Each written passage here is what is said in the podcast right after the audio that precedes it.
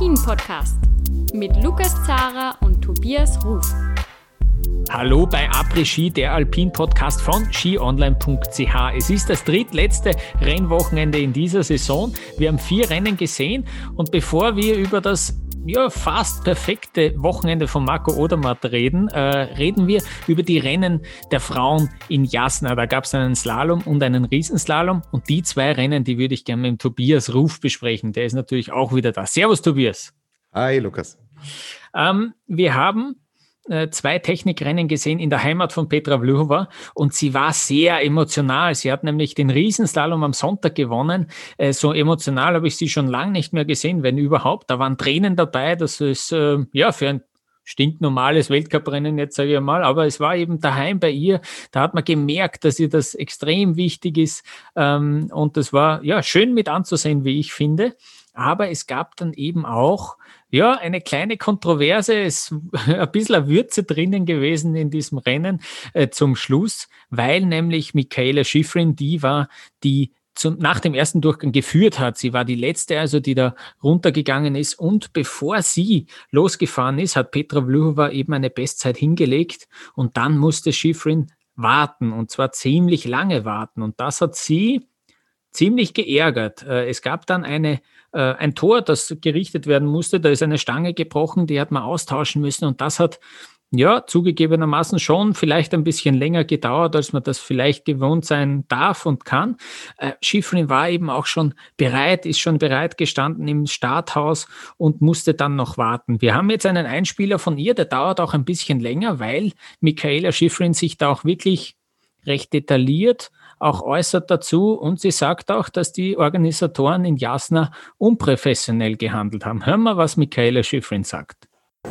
Yeah, I mean, Petra's skiing really strong in every event, so um, I always know it's going to be a big fight, and if I'm second and pushing to uh, maybe climb another step, or if I'm in first and I have to defend it, then it's always it's always a really good fight, and um, she skied really great today, and I just was a bit upset because with this um, course hold after she went, it was like 30 seconds after she finished, and everybody, you could hear everybody cheering, and she won. And then they said, "Oh, course hold, we have to fix a gate." And then it took five minutes to fix a gate that should take 30 seconds. So um, I just felt like she's a good enough skier to win these races on her own, and doesn't need this uh, unprofessional act from something that she doesn't have control over, I don't have control over, but just to say, oh, she's in the lead and let's see if we can do something to, uh, I don't know, get in my head or something. It's I have to handle those situations better because it happens more often than you think. But that was frustrating because I could, I could have come down in third anyway. She would have won. Um, but this this uh, situation and this not professional way to handle this situation. Um, kind of coming up with some random thing just to make a course hold, just to change my focus, that takes away from her performance too. And uh, she she can be proud of how she skied, but that's that's a tough situation. It's just not how you want as an athlete to. You hope that just the skiing's going to shine through and everybody's going to be able to put their best performance and then see who comes out on top. And there's not these these things going on. It's one thing if an athlete falls and gets injured, but it's another thing when it's uh, fixing a gate and that takes eight minutes with two people and they can't find the flag or I don't know what was happening, but it's just a bit ridiculous and that's really obvious. Geht's nach Michaela Schifrin, war das unprofessionell eine ziemlich offensichtliche Verzögerung, wie sie sagt, der Veranstalter. Und sie spricht auch am Schluss von acht Minuten, die das gedauert hat, bis das ganze Tor gerichtet wurde. Das zugegebenermaßen ist ein bisschen übertrieben gewesen. Es waren zwei bis drei Minuten. Ja.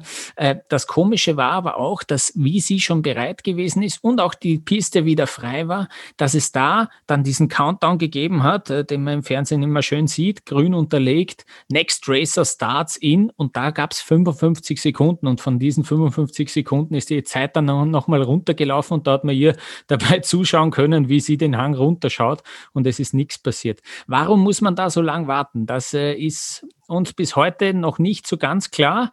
Ähm, Tobias, was machst du von dieser ganzen, what do you make of it sozusagen, von dieser ganzen Geschichte, wie hast du die beobachtet und hat ja, Michaela Schifrin recht mit dem, was sie sagt? Also ich mache im Endeffekt zwei verschiedene Geschichten daraus. Bleiben wir vielleicht erstmal beim Technischen und wie die ganze Nummer abläuft. Mhm. So. Auch hier müssen wir es aufdröseln in zwei Zweige mehr oder weniger abbiegen. Also Sie haben laut Reglement hier nicht irregulär gehandelt. So, sonst mhm. hätte es natürlich auch einen Protest gegeben. Die Jury hat die Möglichkeit, da entsprechend zu spielen. Ja, ähm, die Wettkampfordnung für den alpinen Weltcup. Mhm. Ähm, wir sind Paragraph oder Artikel 622. Normale Startabstände in der Abfahrt im Riesenslalom und im Super-G erfolgt der Start normalerweise in gleichmäßigen Abständen von 60 Sekunden. Die Jury, und jetzt kommt's, die Jury kann andere Abstände anordnen. Das mhm. bietet dir natürlich Spielraum. Hm. So, dann, wenn man sich diesen Paragraphen nochmal genauer anschaut, können wir, glaube ich, auch die, die Wettkampfordnung vielleicht in die Shownotes reinpacken, Lukas.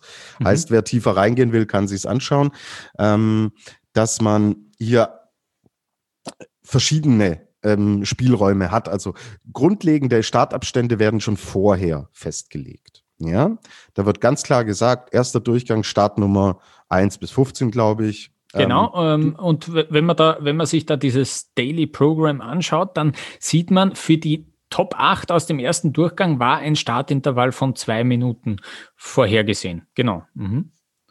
Genau. Und das sind aber natürlich die Abstände, die man erstmal als Grundlage mitschickt, wenn alles reibungslos funktioniert.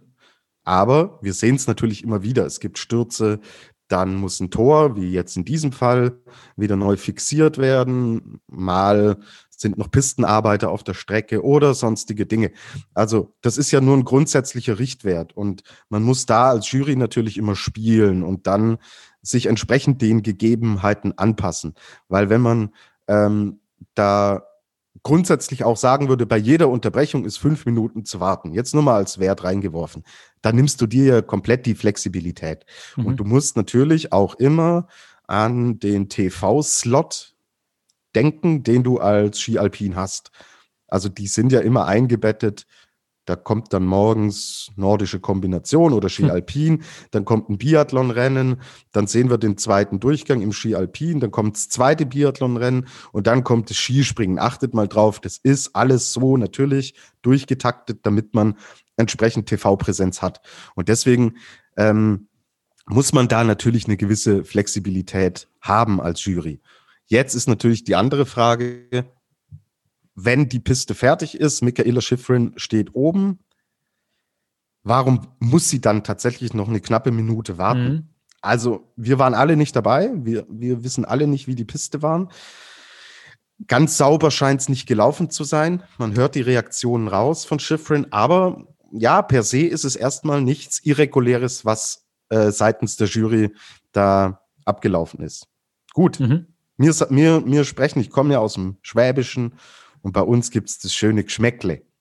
genau, ja. Und die ganze Nummer findet eben in der Slowakei statt. Es ist übrigens, Lukas, für Petra Lvova kein x-beliebiges Weltcuprennen. Sie ist da 15 Kilometer ähm, in der, äh, von Jasna entfernt aufgewachsen.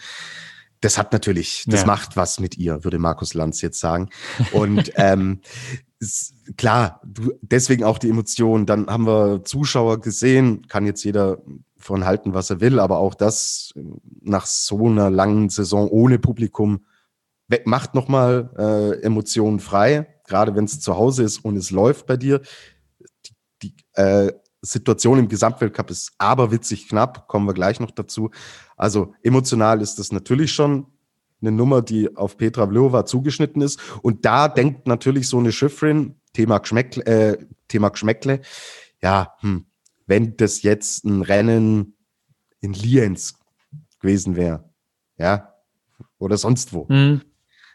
äh, dann, äh, und, und sie hätte 55 Sekunden warten müssen, hätte sie niemals so reagiert. Ja, ja. Mhm. Ja, sie schlägt halt die Brücke, Slowakei, Vlhova ist unten vorne, es geht um den Gesamtweltcup, sie will zu Hause gewinnen, unten stehen die Fans, wollen äh, Petra Vlhova siegen sehen. Ja, da muss irgendwas, da muss irgendeiner muss da noch gedreht haben. Aber es ist der Sport, es sind Emotionen und wir werden dieses Ding nie äh, im Leben aufdröseln. Mal schauen. Hm, wir werden, glaube ich, gezielter jetzt darauf achten, wenn sowas in der Form nochmal vorkommt und dann plötzlich 25 Sekunden oben stehen, dann können wir es neu einordnen und neu bewerten. Aber mei, wir sind nicht die Jury und ähm, ja, es soll jeder jetzt seinen Teil sich denken dazu. Fakt ist aber natürlich auch, also äh, Michaela, acht Minuten da ja. würde jede Sendung von uns äh, viereinhalb Stunden gehen, Lukas. ja. ja. Und ich plaudere gern mit dir über Ski Alpin, aber äh, ja. Muss auch gibt, nicht sein, ja. Genau. Muss auch nicht sein, genau. Na, ähm, und jetzt komme ich so zu meinem zweiten übergeordneten Punkt, den ich daraus so ein bisschen mitnehme und rauslese. Schifrin ist voll da wieder.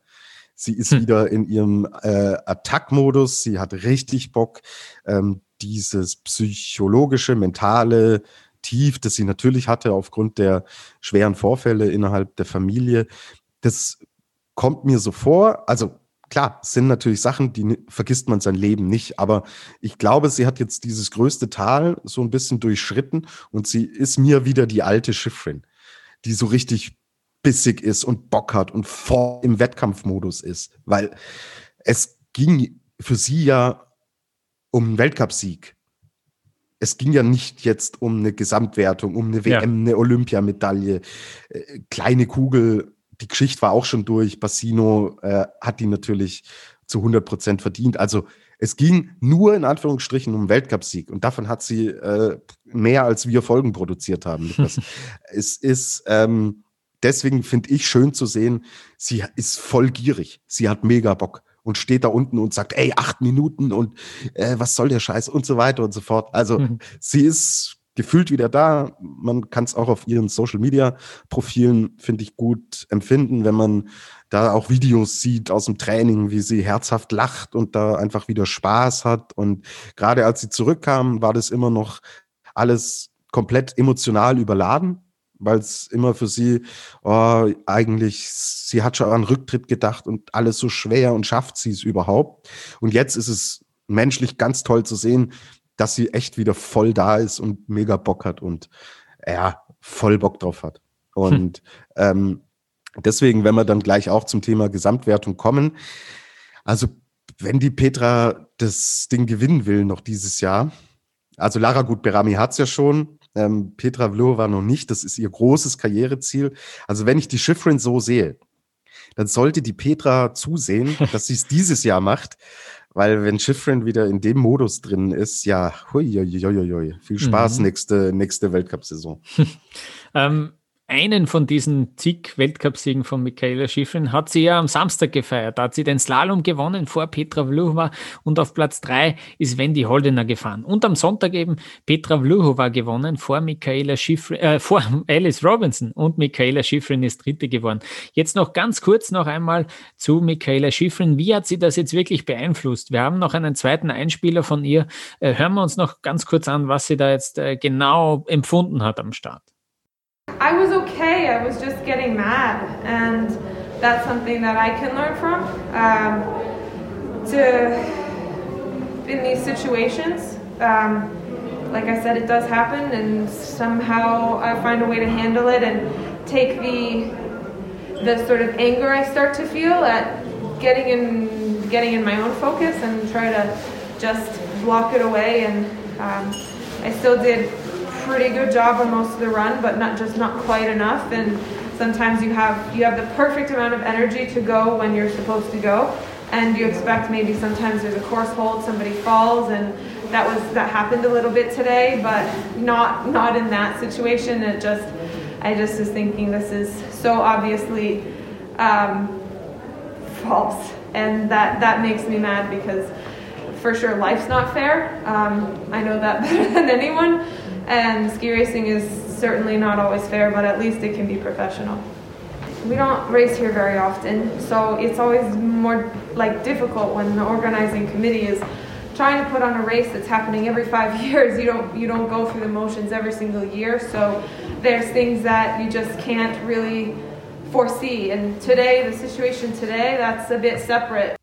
So, und dabei belassen wir es jetzt auch, weil Michaela Schifrin hat auch die Veranstalter natürlich gelobt für die Piste, weil die ist wirklich äh, gut gewesen. Ähm, es gab auch, interessanterweise habe ich das auf Twitter gesehen, ein Tweet oder auf jeden Fall ein Video von der Ankunft von Michaela Schifrin am nächstgelegenen Flughafen. Und sowas kenne ich äh, kenne ich vom Tennis, das kenne ich vom Fußball vielleicht, ja, wenn es irgendwie ganz große äh, Spiele sind.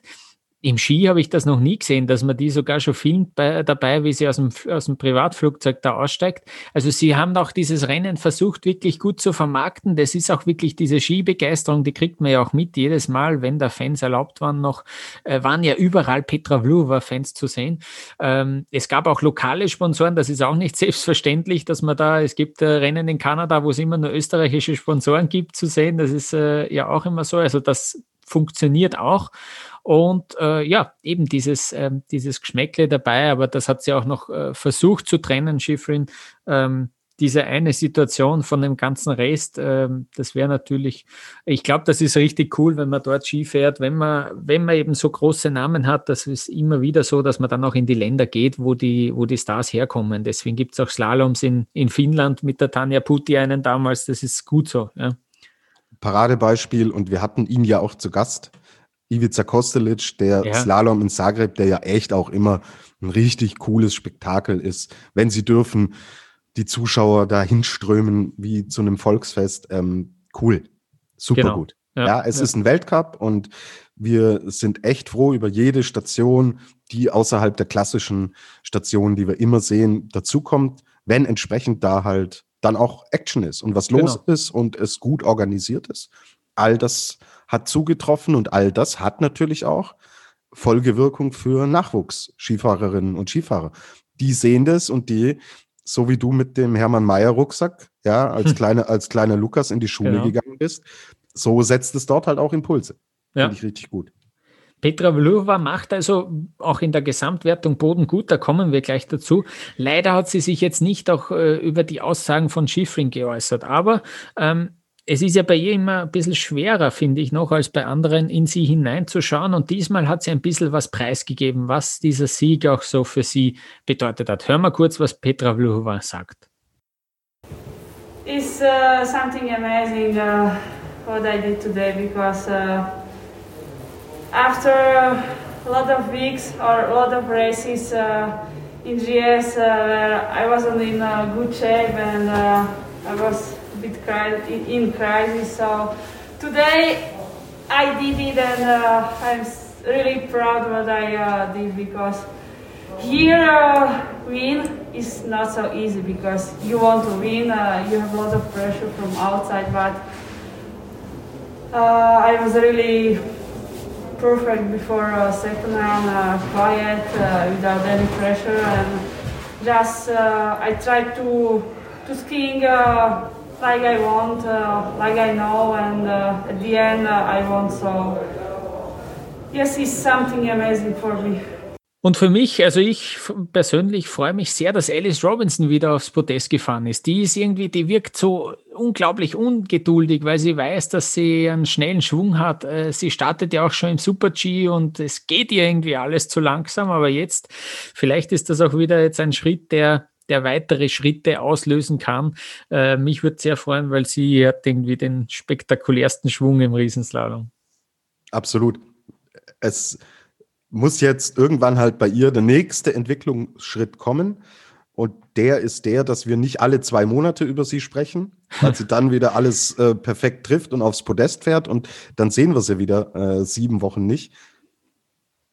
Also nächste Saison nächster Step Alice Robinson. Würde ich mir wünschen, ist ihr voll zuzutrauen. Hm? Ja, absolut.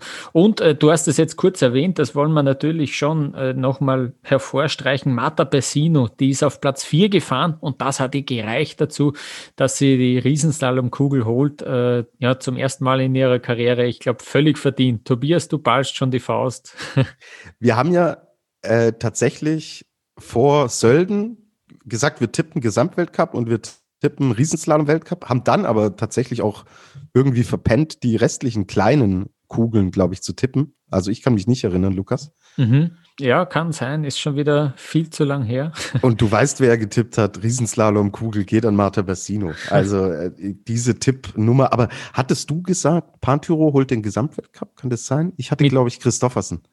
Mit Sicherheit habe ich Pantyro gesagt, wenn ja, nicht Odermatt. Ich, ich, ich höre ich hör noch, mal, hör noch mal rein. Ja?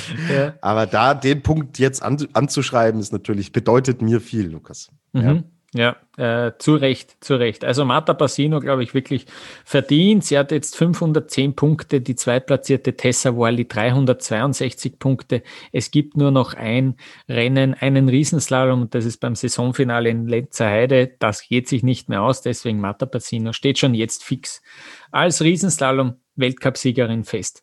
Ähm, gut, und Tobias, jetzt schauen wir ähm, noch auf den Gesamtweltcup. Ähm, da hat jetzt, äh, da war Petra Vlhova unter Zugzwang, ähm, weil Lara Gutberami ja vorgelegt hat. Und dann haben wir auch gesagt, ja, der Riesenslalom, da sind sie irgendwie auf Augenhöhe, das kann in beide Richtungen gehen. Da hat jetzt Petra Vlhova gewonnen. Und äh, Lara Gutberam, jetzt muss ich nachschauen, ist auf Platz 9 gefahren. Also da äh, doch deutlich Punkte liegen gelassen. 29 Punkte gibt's für Platz 9, für den Sieg natürlich 100 Punkte. Und deswegen, ich glaube, ich lese es dann auch gleich vor. Jetzt, äh, es führt nach wie vor Lara Gutberami mit 1256 Punkten und 36 Punkte dahinter 1220 Punkte hat jetzt Petra Vlhova stehen. Auf Platz drei Michelle Gysin, wir haben schon gesagt, das wird sich vermutlich nicht mehr ausgehen. Die zwei werden sich untereinander ausmachen. Es stehen jetzt noch sechs Rennen an. Und äh, Tobias, hast du vielleicht den äh, Kalender sogar vor dir? Es gibt doch ja, eher, es gibt doch eher, doch, in, in welche Richtung würdest du jetzt sagen, äh, schlägt das derzeit aus? Also 36 Punkte Differenz. Drei Slaloms stehen an, mhm. eine Abfahrt, ein Super-G, ein Riesenslalom. Ja. Schlägt für mich relativ klar sogar Richtung Petra Vlhova aus. Mhm. Mhm. Weil diese drei Slalomrennen, also Lara Gutberami, so habe ich es jetzt rausgehört, am Wochenende wird gar nicht nach Ore fahren. Mhm. Sie schreibt damit zwei Nuller. So. Und das ist natürlich die Riesenchance. Also Vlhova steht natürlich auch unter einem gewissen Druck jetzt in Ore, dass sie zumindest ins Ziel kommt. Ich bin gespannt, was wir sehen. Ob wir die Vollattacke Petra Vlhova sehen oder ob wir so hm. den, den Pantyro-Style sehen, dass sie eher sagt so, ich schau mal, dass ich so zweimal die Top 5 absichere und mir da entsprechend äh, das Polster mit in die Lenzer Heide nehme, das es dann braucht, weil was haben wir dann dort? Ja, wir haben eine Abfahrt, klar in Richtung Laragut Berami. Wir haben mhm. einen Super G auch relativ klar in Richtung Laragut Berami, aber auch eine Petra Vlhova kann in der Abfahrt ein paar Pünktchen und im Super G schon einige Pünktchen mhm. mehr machen.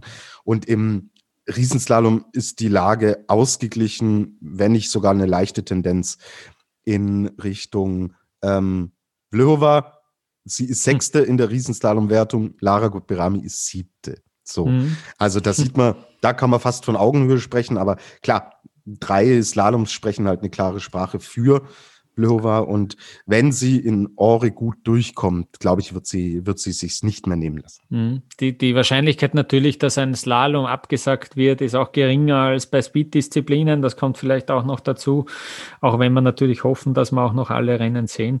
Aber so ist es eben, ja. Ich würde noch ganz kurz gern ähm, zwei Sätze zu den Österreicherinnen sagen, die in Jasna, ähm, ja, einerseits Kathi Liensberger, die ist auf Platz vier gefahren äh, im Slalom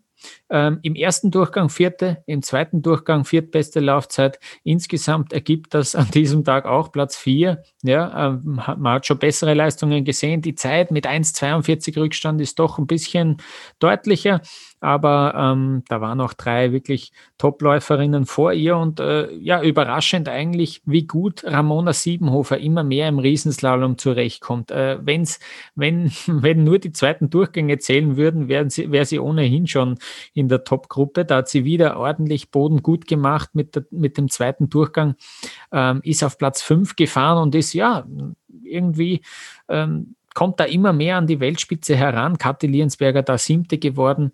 Also ähm, Ramona Siebenhofer nicht schlecht, dass sie da tatsächlich diese dritte Disziplin jetzt äh, etabliert hat. Im Slalom hat noch Kathi Truppe ihr Comeback gegeben äh, nach einer Muskelverletzung, ähm, hat dann aber nach einem Durchgang im Slalom schon wieder ähm, sozusagen pausieren müssen, hat dann auf den Start im zweiten verzichtet und auch auf den Riesenslalom. Also da dürfte die Verletzung noch nicht auskuriert sein. Bin gespannt, ob wir sie in diesem Jahr nochmal sehen. Aber äh, da geht es noch nicht, noch nicht weiter. Tobias, gibt es bei dir ähm, etwas, was dir aufgefallen ist? Vielleicht aus deutscher Sicht? ja. Also Lena Dürr, zwölfte. Ich fand den zweiten Durchgang gut. Im ersten, hm, 17. Rang, da kann sie natürlich mehr. Bei äh, Jessica Hilsinger war es genau andersrum. Sie ist 18. insgesamt geworden, lag, äh, war 13. nach einem ersten Durchgang. Macht man sich natürlich schon Hoffnung, weil man es nicht selten sieht, dass man auch von so einer Position noch beispielsweise unter eine Top 8 fahren kann. Ja, ist insgesamt in Ordnung, war schon deutlich schlechter, war aber auch schon besser. Hm. Und deswegen, ja, mei, es ist halt, wie es ist mit den deutschen Technikdamen. Ähm, wir haben so oft hier drüber gesprochen und wir schauen, welche Entwicklung das nimmt. Ja, viel mehr kann ich jetzt im Endeffekt nicht dazu beitragen. Ähm, genau, Lukas, ich würde noch kurz äh, alle deutschen Teilnehmerinnen beim Saisonfinale in der Lenzer Heide, da dürfen ja nur 25 an den Start gehen. Ich würde da gern alle äh, deutschen Damen, die im Riesenslalom ähm, Finale, Weltcup-Finale dabei sind, vorlesen und dann können wir okay. eigentlich Pause, Pause machen und zu den Männern gehen, oder? Okay, passt, ja. Gut, machen wir Pause, gehen wir zu den Männern. Perfekt.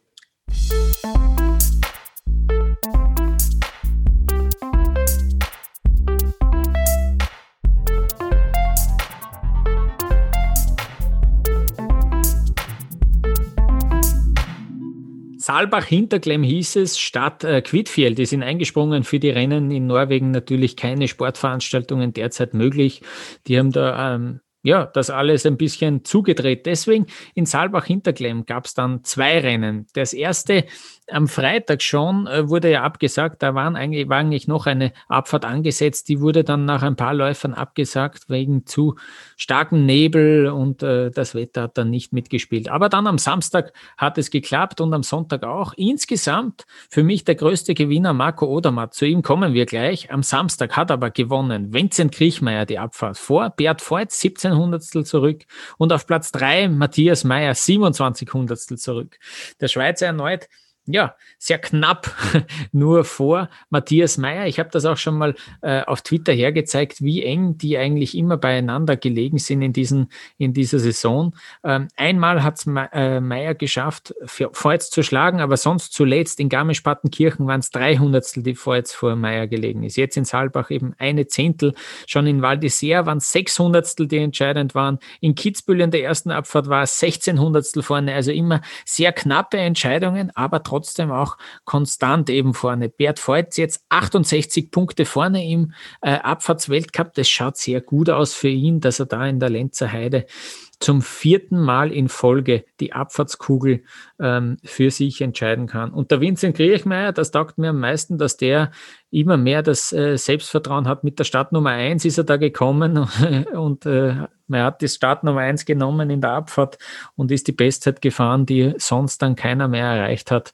Äh, alle Achtung, äh, diese niedrigen Startnummern, vielleicht können wir da auch noch dann nachher kurz sprechen, werden auch immer mehr ähm, ein Thema. Und dann gab es eben den Super G, ähm, den Super G am Sonntag und den hat Marco Odermatt gewonnen. Und zwar vor Mathieu Bellet aus Frankreich. 62 Hundertstel war der schon zurück. Vincent Kriechmeier auf Platz 3 mit 81 Hundertstel Rückstand. Wir haben so ein bisschen gesagt, Marco Odermatt braucht da jetzt schon fast ein perfektes Wochenende. Und am Freitag mit dieser Absage hat es eigentlich echt nicht so gut angefangen. Aber dann hat er einfach, ja, dann hat er zwei persönliche Bestleistungen eigentlich hingelegt. Er war Fünfter in der Abfahrt und er hat den Super G gewonnen äh, zum zweiten Mal in seiner Karriere einen Super-G gewonnen, ähm, also 100 Punkte da eingestreift und da hat Alexei Pointiro doch auch ein bisschen äh, Punkte liegen gelassen. Wir hören kurz rein, Marco Odermatt, was er zu diesem Wochenende sagt.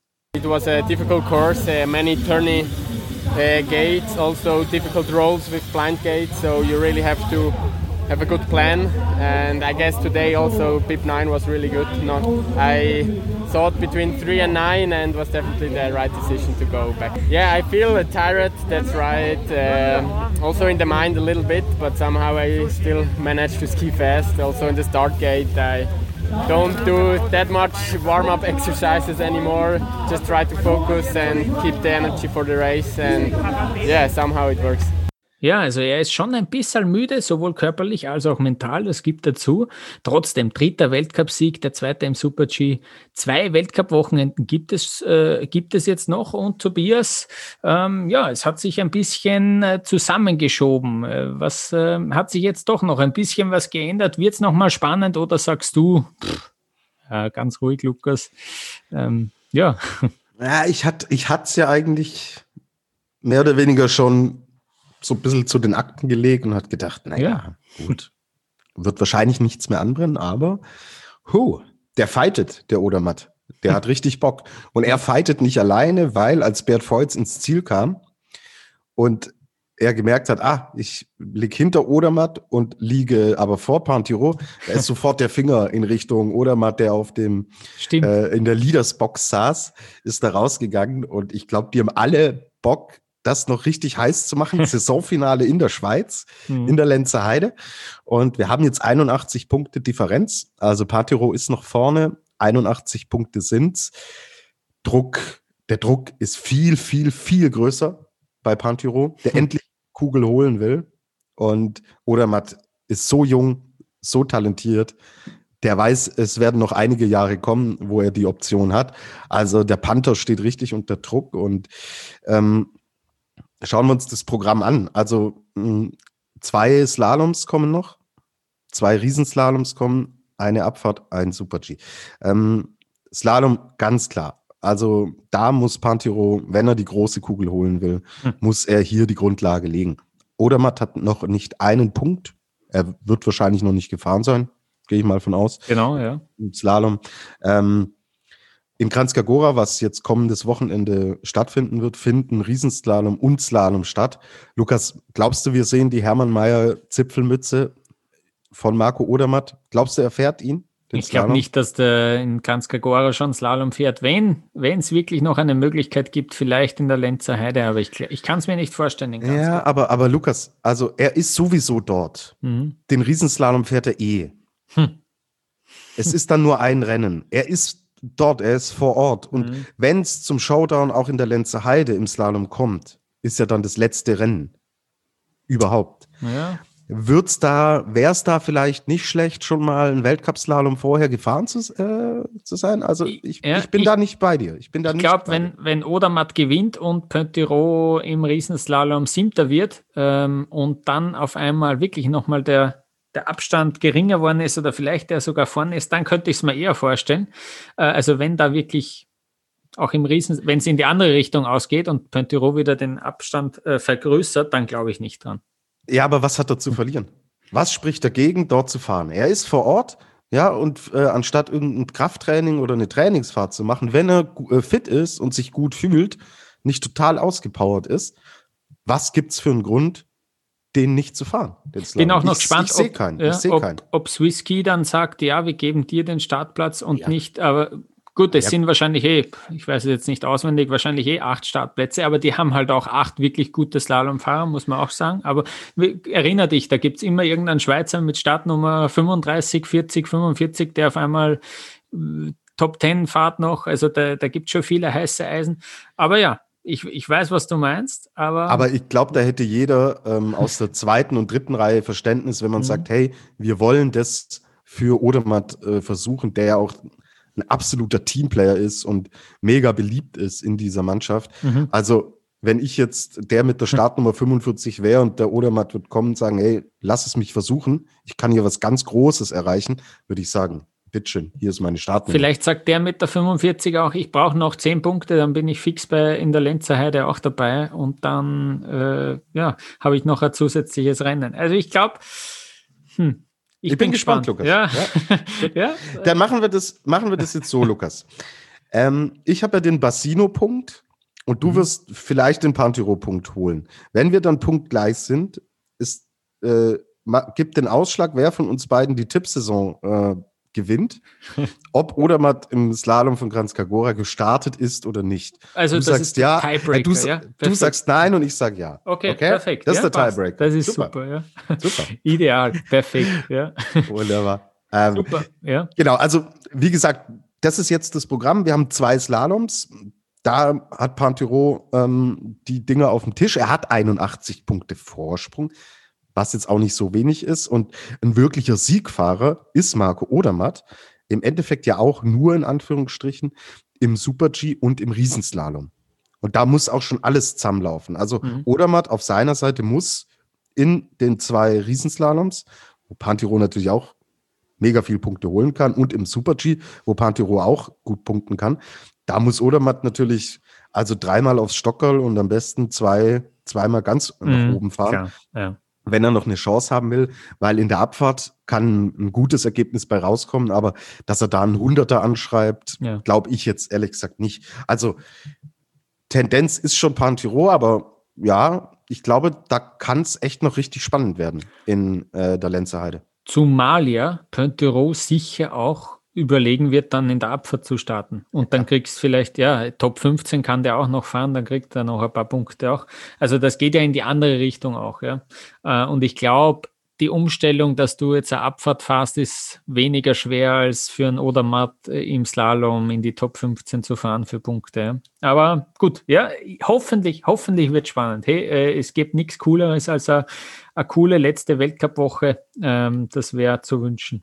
Ich fand ja diesen Super G extrem cool. Ich habe auch auf Twitter gelesen, eins der coolsten seit langer, langer Zeit was, was hat es jetzt ausgemacht? Es gab da zwei Stellen, die mir noch immer im Kopf sind. Da gab es diesen einen Linkschwung, wo das Gelände extrem weggehangen ist nach rechts und dann dieses enge Tor, wo es ja auch artistische Meisterleistungen gab. Da war Matthias Meyer zum Beispiel, hat dieses Tor noch weggeräumt, dass er noch im Kurs bleibt und so weiter. Es gab auch einen den einen oder anderen Sturz, da kommen wir auch gleich dazu.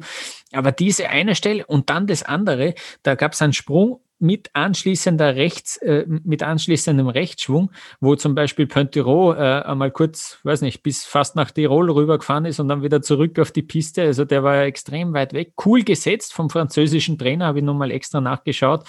Ähm, das war extrem cool und ein super Rennen und das das, das Interessanteste war, dass nach den Top 20, nach diesen Top-Läufern, die ersten zehn innerhalb von drei Sekunden mehr als drei Sekunden Abstand gehabt haben. Das ist ja crazy. Für ein Super-G über drei Sekunden Rückstand für die Top 10. Und dann war ja auch irgendwie klar, da gibt's jetzt noch höhere Startnummern, die da vorne reinfahren können. Und das ist dann äh, gelungen. Na gut, der Mathieu Bellet, der hat noch nicht so eine hohe Startnummer mit Startnummer 16, aber trotzdem auch jetzt keiner, den man sofort äh, nennen würde als Garant für Podestplätze, aber ein Raphael Haser auf Platz 4 mit Startnummer 33, sensationell für den.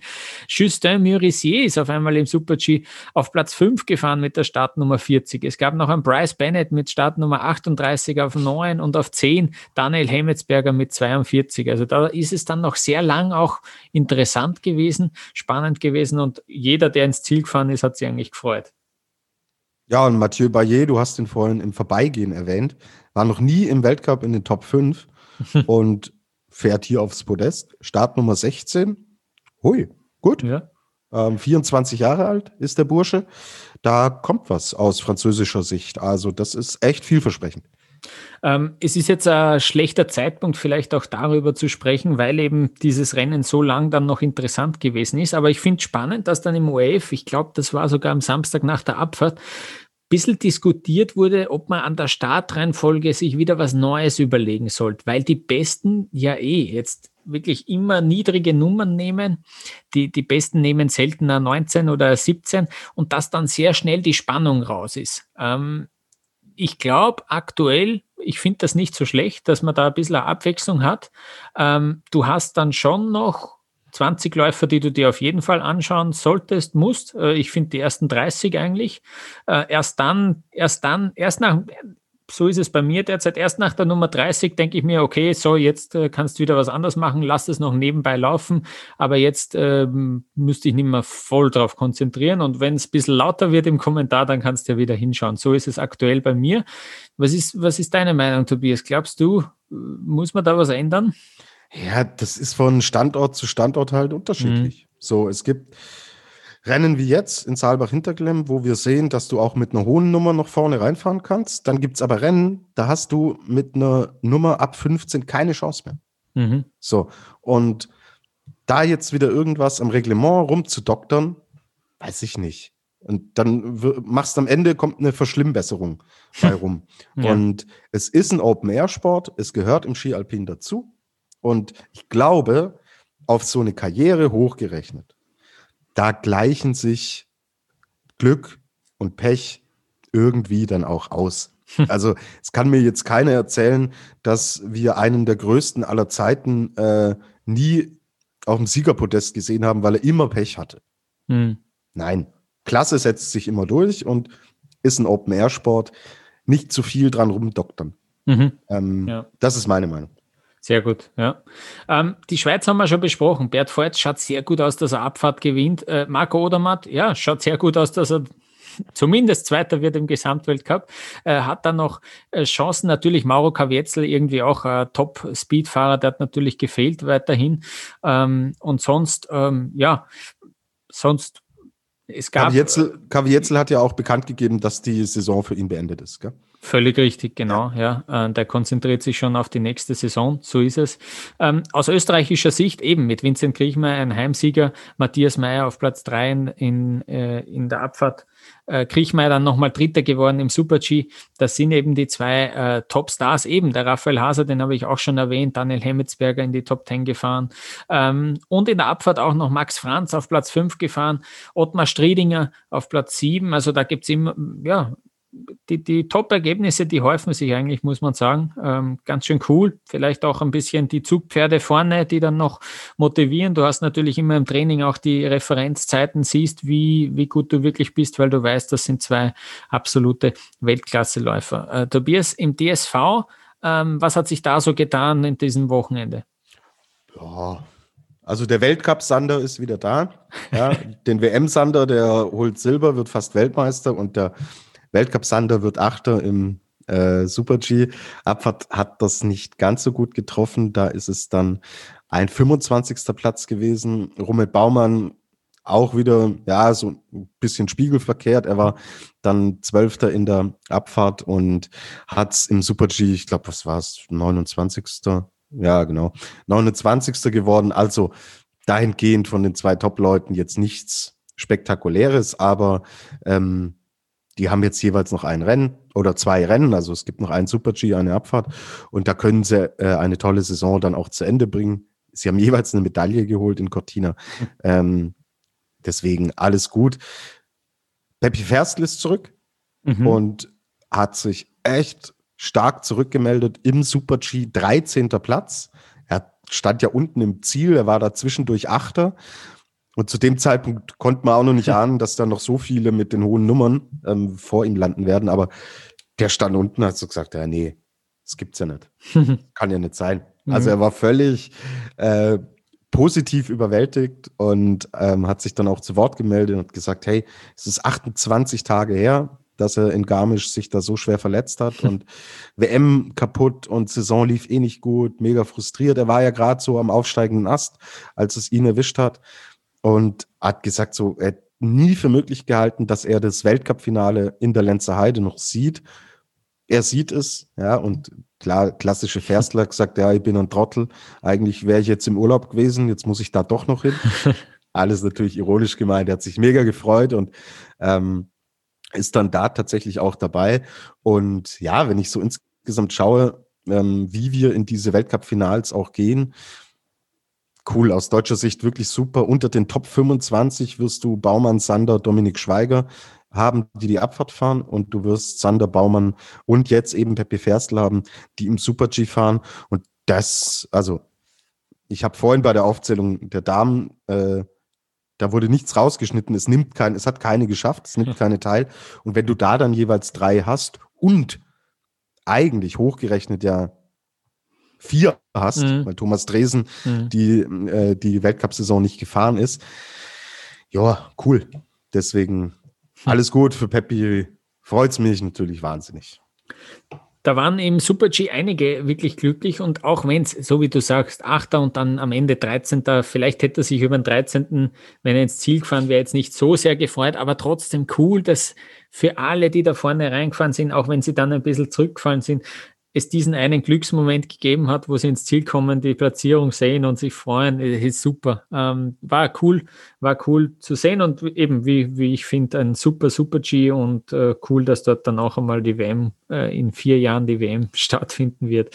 Ähm, ich komme, weil es von den Glücklichen äh, jetzt die Rede war, zum Felix der Woche und diesen, ja, es, es geht nicht nur an einen. Ähm, es gab ja diese Stelle, wo der Matthias Meyer gerade noch im Kurs geblieben ist. Ähm, andere hat es dort erwischt, andere sind dort gestürzt. Zum Beispiel der Johann Claret. Ähm, der ist gestürzt und hat dabei äh, eine Pirouette gedreht. Und das ist, das kommt mir irgendwie schon langsam bekannt vor. Der kommt aus Frankreich, dreht sich da einmal in die Richtung und äh, kommt dann da relativ ungeschoren und unverletzt äh, wieder raus. Und dann kam auch noch Nils Allegre, der hat sich dort auch hingelegt und dann hat der sich auch noch gedreht. Also der hat auch noch eine Pirouette, weit weniger spektakulär natürlich, aber trotzdem, auch der hat sich da einmal äh, um die eigene Achse gedreht und ist dann weitergefahren, also äh, runtergerutscht. Und überhaupt schön zu sehen, Maxence Moussaton, der ja bei dieser WM diesen unglaublichen Abflug hatte, der ist schon wieder zurück im Weltcup, der ist da schon wieder am Start äh, gestanden. Äh, der hat selber noch erzählt, er hat glaubt in dem Moment, dass ihm das Knie komplett zerrissen hat, dass es ab, ab ist eigentlich und er hat es gar nicht glauben können, dass der da heil rausgekommen ist und jetzt eben auch wieder am Start. Deswegen mein Vorschlag, mein Felix der Woche geht an das französische Team, äh, die Pirouettenkönige des äh, Weltcups. Okay. ähm, mein Felix der Woche geht nach Südtirol, nach Italien, und zwar zu Dominik Paris. Wir hatten Freitag die Abfahrt. Dominik mhm. Paris lag in Führung und er hat wirklich unten im Zielbereich dann gesagt, brecht's dieses Rennen ab.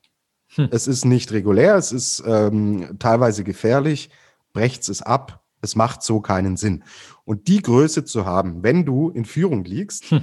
nicht zu sagen, hey, lasst uns wieder äh, vier Stunden warten, bis wir irgendwie 30 runterkriegen, ja. damit ich meinen Sieg habe, sondern er sagt, hey, das kann echt gefährlich werden, bitte brecht's dieses Ding ab. Das ist Sportsgeist, wie es sein muss, sein sollte. Deswegen mein Felix der Woche. Jetzt stell mal vor, ein Österreicher wäre da vorne und der Peter Schröcksnadel, der sieht, oh, da oben ist Nebel drin, ja. Der würde ja da hochgehen und wird mit, weiß ich nicht, kann man mit einem Laubsauger Nebel vertreiben? der wird ja da persönlich hochrennen, ja, um den genau. wegzumachen, ja. Mhm. Oder wird sagen, ja gut, äh, stellt's noch schnell Flutlichtmasten auf. Genau. Wir warten zur Not äh, 13 Stunden, bis wir das Rennen beenden können. ja? genau. Aber Paris sagt halt, hey, brecht's ab, kann zu gefährlich werden. Für mich ja echt eine, ja, eine der Gesten äh, und Aktionen der Saison, der ganzen Saison. Absoluten Respekt, richtig cool. Sehr cool, auf jeden Fall. Ähm, super. Bevor wir jetzt noch aufs Programm schauen der letzten zwei Wochen oder zumindest fürs nächste Wochenende, will ich noch erwähnen, dass aktuell die Junioren-Weltmeisterschaften in Bansko stattfinden. Warum erwähne ich das? Ja, ich, ich weiß schon warum. Ja. ich will da einfach nur, wir nehmen am Montag auf und da äh, Sag's, den, Lukas. da gab es den Super G der Frauen und da ging Gold an Österreich, Silber ging an Österreich und auch Bronze ging an Österreich. Lena Wechner hat gewonnen vor Magdalena Kappauer und Magdalena Egger.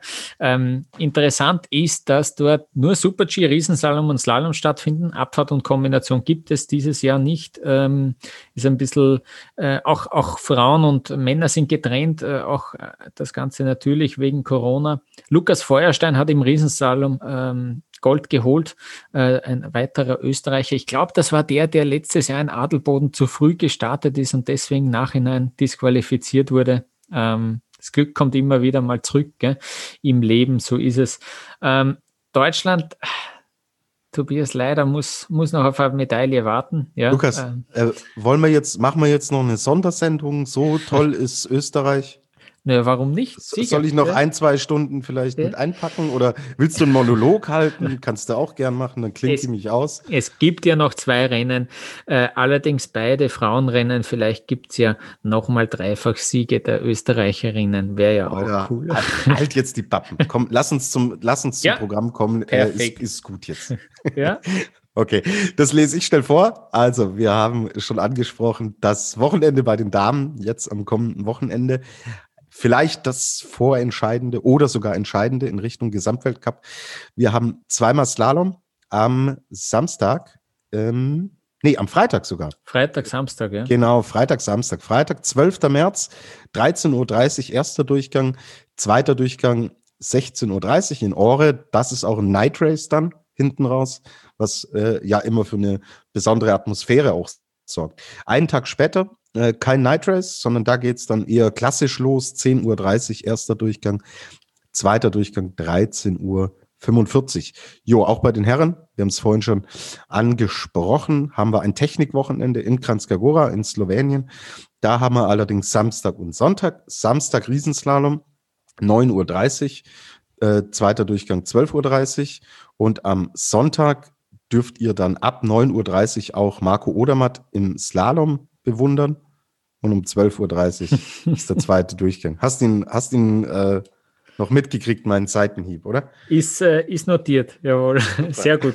Passt. Wir schauen uns das natürlich an. Ähm, bin gespannt, äh, was sich da tut am nächsten Wochenende. Und dann geht es eh schon in die letzte Woche. Ja? Äh, dann, aber es ist ja auch schon März, muss man ja auch wieder sagen, die Zeit vergeht wie im Fluge. Äh, bleibt alle gesund. Vielen Dank fürs Zuhören. Ihr könnt uns schreiben unter Après-Ski Podcast, Facebook, Twitter, Instagram. Wir schauen alles. Und äh, ja, bis nächste Woche. Wir würden uns freuen, wenn ihr uns wieder zuhört. Servus.